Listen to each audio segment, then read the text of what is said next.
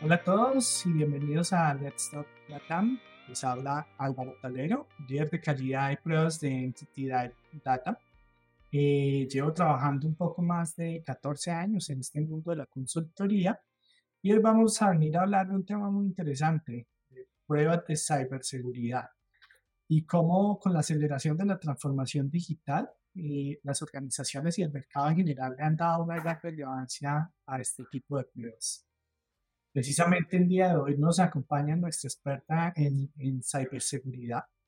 Eh, contamos la, con la participación de, de, esta invitada tan especial que nos hablará sobre estos temas y nos ayudará a entender cuál es esa importancia en el proceso de, de transformación de las organizaciones. Bienvenida, Lady, a este nuevo podcast.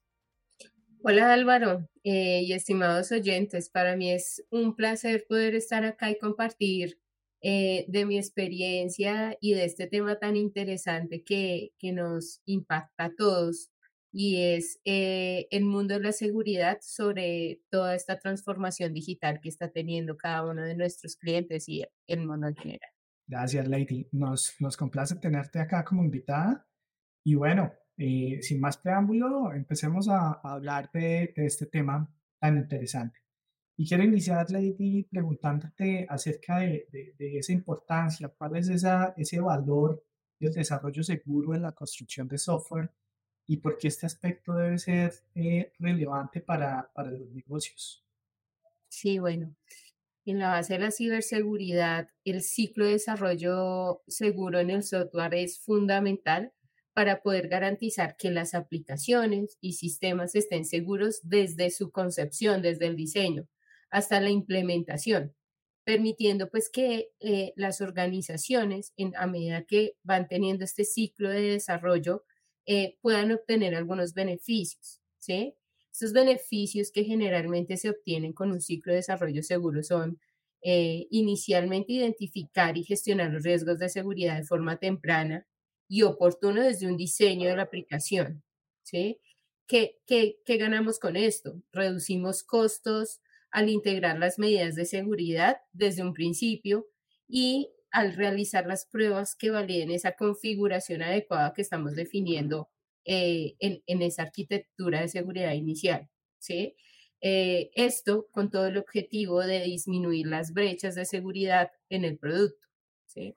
Actualmente, como para que tengas un dato, Álvaro, y es eh, estas, estas brechas de seguridad que se detectan en, en la fase eh, antes de preproducción, antes de salir a producción, básicamente están generando un sobrecosto sobre las aplicaciones de un 30% sobre el valor de la aplicación. ¿Por qué? Porque dejamos seguridad al final y entonces eh, los desarrolladores, después de haberse identificado vulnerabilidades críticas altas, pues básicamente tienen que entrar a volver a desarrollar y a remediar estas vulnerabilidades. ¿Sí? Entonces, ahí es donde vemos, digamos que algo impactante en temas de costos para eh, decir ciberseguridad o seguridad desde el diseño es importante incluir. ¿Qué otro beneficio tenemos? Proteger, por ejemplo, los datos sensibles, incluyendo las medidas de seguridad que se deben adaptar desde toda la arquitectura de un entorno de solución. ¿Sí? ¿Cuáles son los cifrados y cuáles son los canales que debemos proteger y poder identificar qué riesgos tenemos dentro de los datos que estamos llevando en, una, en un software específico y qué impacto tiene esto frente a la organización en caso de que haya una fuga de información. ¿sí? Eh, además de todo esto, pues eh, las empresas que están eh, reguladas pues estarían cumpliendo desde un principio todas las normativas y controles de seguridad que deben cumplir de acuerdo a lo que trae la exigencia de la, de la ley o del estándar específico a las que estén obligadas a cumplir.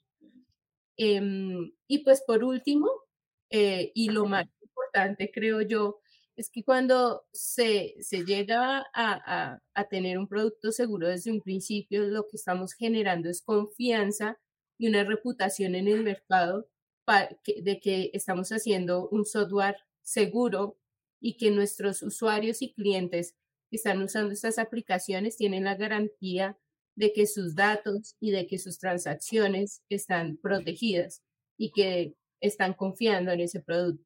Entonces, en conclusión de todo esto, integrar la seguridad en, e, e, en, cada etapa del ciclo de desarrollo de software eh, establece bases sólidas para poder crear aplicaciones y sistemas robustos y muy seguros.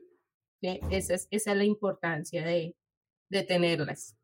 Y, y, creo que de hecho hemos visto muchos casos en que hoy las organizaciones se ven impactadas por esas brechas de seguridad en sus sistemas, ¿no? sí, totalmente. Hablas de ese 30%, eh, pues que de alguna manera se puede llegar a, a, generar sobrecostos, pero además hablas de un tema muy importante que es el, eh, el aspecto reputacional o de marca eh, que puede llegar a impactar la, la, credibilidad en las organizaciones.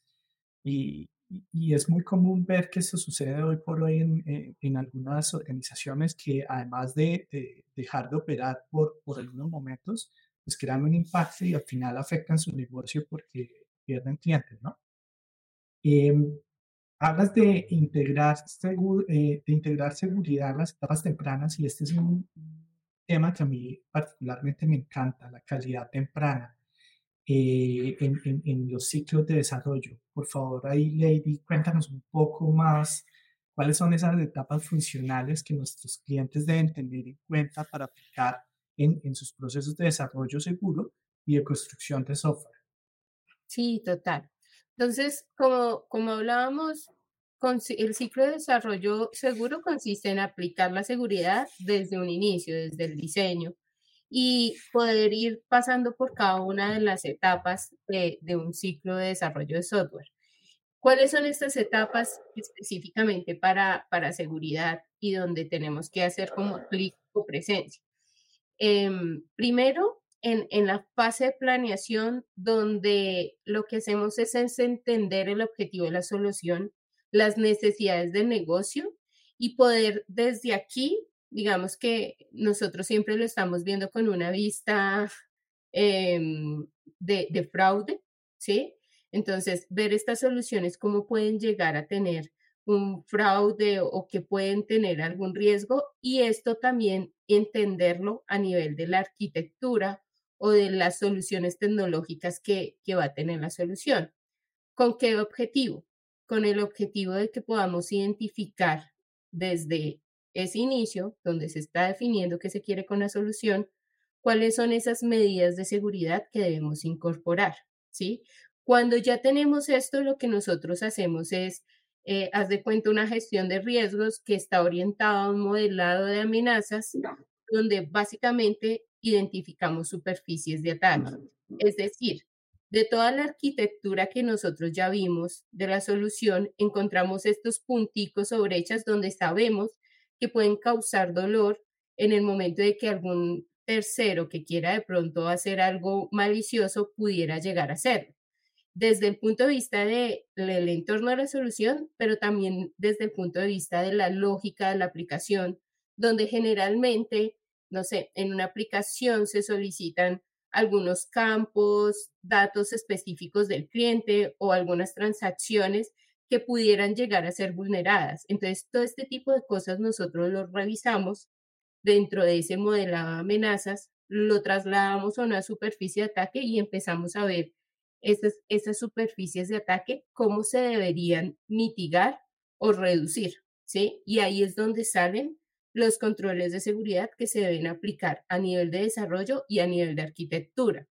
¿Qué otro tema hacemos? Ya pasando con ese análisis como de esos vectores de fraude, lo que hacemos es el diseño de casos de abuso específicos, que lo que nos va a permitir en una etapa posterior, ya en pruebas, es poder hacer unas pruebas de seguridad orientadas, ¿sí?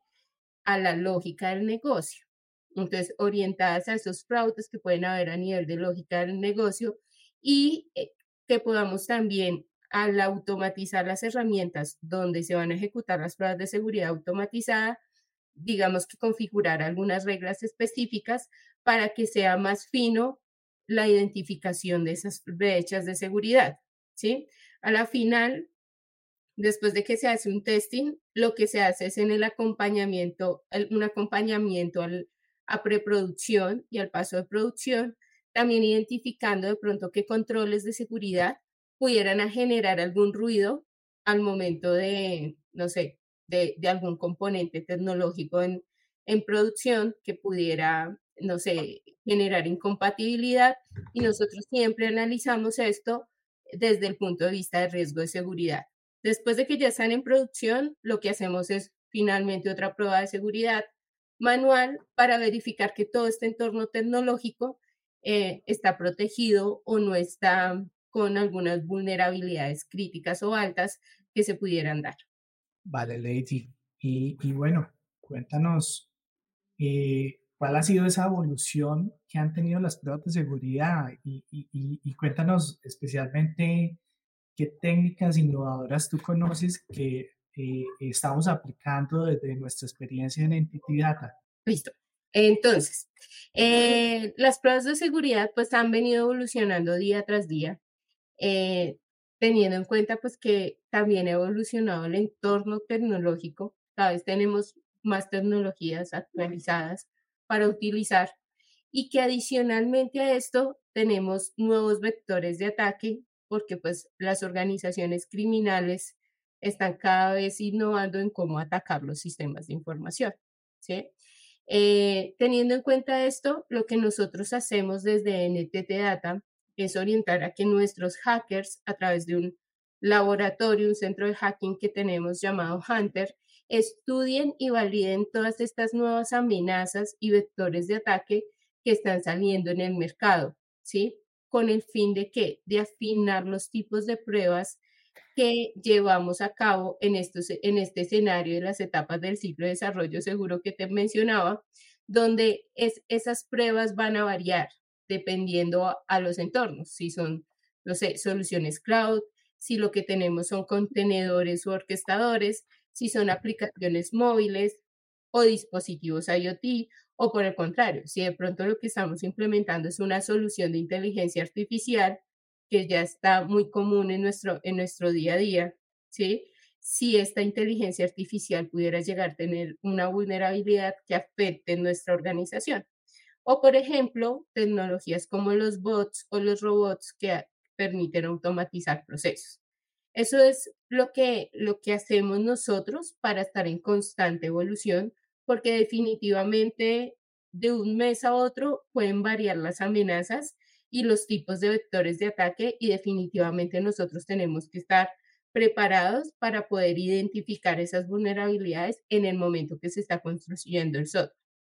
Por otro lado, nosotros estamos viendo un enfoque de cómo ser eficaces con el objetivo de que nuestros hackers a nivel manual se orienten mucho a la lógica del negocio y que todas estas pruebas de seguridad un poco más técnicas, las que generalmente siempre salen, pues podamos tenerlas automatizadas, ¿sí? Y ahí es donde nosotros venimos a integrar o automatizar dentro de un proceso DevSecOps el flujo de seguridad, el flujo SEC, ¿sí? Donde integramos estas herramientas em, de análisis de código estático, de análisis de dependencias, de análisis de, de contenedores, de pruebas de, dinámicas que se puedan hacer y configurar unas pipelines específicos para que las pruebas de seguridad puedan verse a nivel general en, digamos que en el pipeline de todo el desarrollo, ¿sí?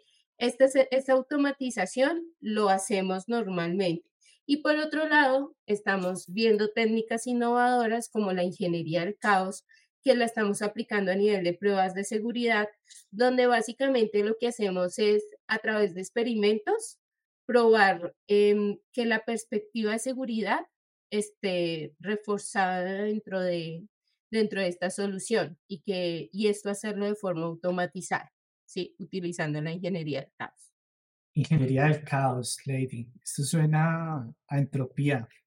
Eh, es un concepto que, que llama la atención, ¿sabes? Eh, me gustaría que me contaras o que nos contaras a los oyentes un poco más acerca de, esto, qué es la ingeniería del caos y de qué se trata. Bueno, claro que sí. Em, con ingeniería del caos podemos probar la seguridad de los sistemas desde una perspectiva totalmente diferente a cómo se viene haciendo las pruebas de seguridad actualmente. Porque imagínate poder introducir fallos intencionales sobre una infraestructura cloud, una aplicación móvil y poder analizar cómo con esa, ese fallo que yo introduje me están respondiendo los controles que se configuraron y cómo también reaccionan no solo a nivel automático los sistemas, cómo, cómo funcionan los controles, sino cómo están reaccionando los colaboradores y los que llevan los procesos, ¿sí? Entonces, básicamente acá, desde la perspectiva de ingeniería del caos, utilizándola, pues, lo que hemos hecho nosotros es diseñar experimentos que nos permitan hacer diferentes tipos de pruebas de seguridad en entornos cloud, en aplicaciones móviles específicamente, hasta ahí vamos. Eh, y estos, estos, estos experimentos responden a escenarios asociados a fallas intencionales, como lo decía hace un momento, donde los, eh, los enfocamos según el concepto original que identificó Netflix, quien se dio cuenta que la mejor manera de probar la resiliencia de sus sistemas era apagando las instancias de, de AWS aleatoriamente, ¿sí? Entonces, con eso lo que ellos hacían era apagar las instancias de AWS en diferentes lados del mundo para ver cómo se interrumpía el servicio de Netflix y eh, poder ver esto cómo generaba un caos dentro del sistema, qué tanto lo soportaba y demás. Esto es a nivel de disponibilidad y de resiliencia. Nosotros estamos adaptando este, esta misma teoría desde el punto de vista de pruebas de seguridad. Entonces, ¿cómo introducimos fallos de seguridad, de, seguridad no, fallos intencionales en el sistema que nos, que nos generen una brecha de seguridad o que nos permitan manipular los sistemas para generar ese caos y poder ver cómo están respondiendo los sistemas y qué deberíamos hacer de una forma, digamos que más proactiva. Entonces, estamos probando de otra forma. Interesante, Lendy. Caos, experimentos, eh, estos son conceptos completamente disruptivos en, en este ciclo de, de, aseguramiento de calidad eh, del software, ¿no? Eh, me gustaría que nos contaras un poco cuáles serían ese tipo de experimentos, además de, de, que ya nos cuentas de lo que se hizo en Netflix de apagar esta instancia en, en AWS, qué tipo de experimentos de fallos intencionales de seguridad se, pueden, eh, se podrían probar utilizando esa ingeniería del caos. Sí, claro que sí. Bueno, con, con nuestros hackers en NTT Data hemos ido probando una serie de experimentos específicos que claramente esto cubre una gran, una gran malla que, que se puede revisar. Y pues lo que hacemos básicamente es definir hipótesis sobre esas brechas de seguridad que pudieran emplearse en algunos entornos tecnológicos.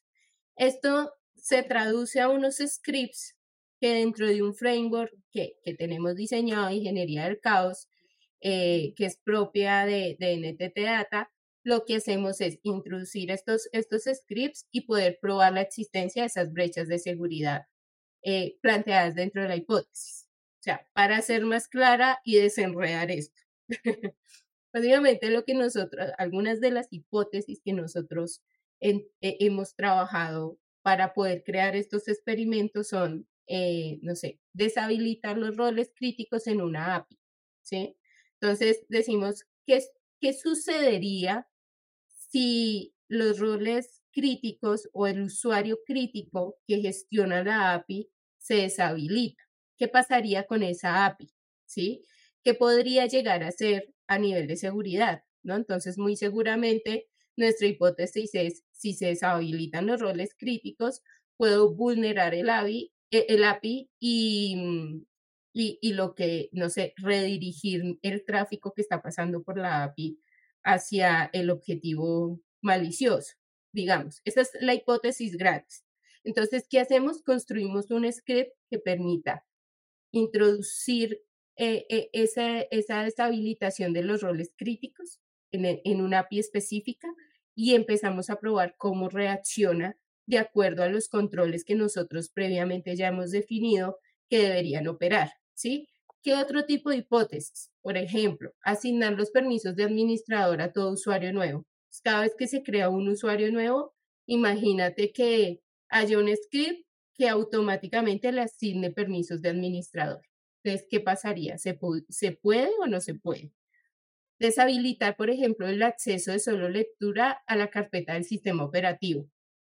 Entonces, ¿para qué? Para que después intencionalmente se pueda incluir algún archivo malicioso porque estoy escribiendo sobre las carpetas del sistema operativo, ¿sí?